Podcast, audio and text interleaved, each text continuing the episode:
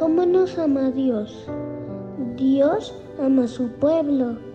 Dios protege a los suyos, porque ellos siempre lo obedecen y cumplen sus órdenes con gusto.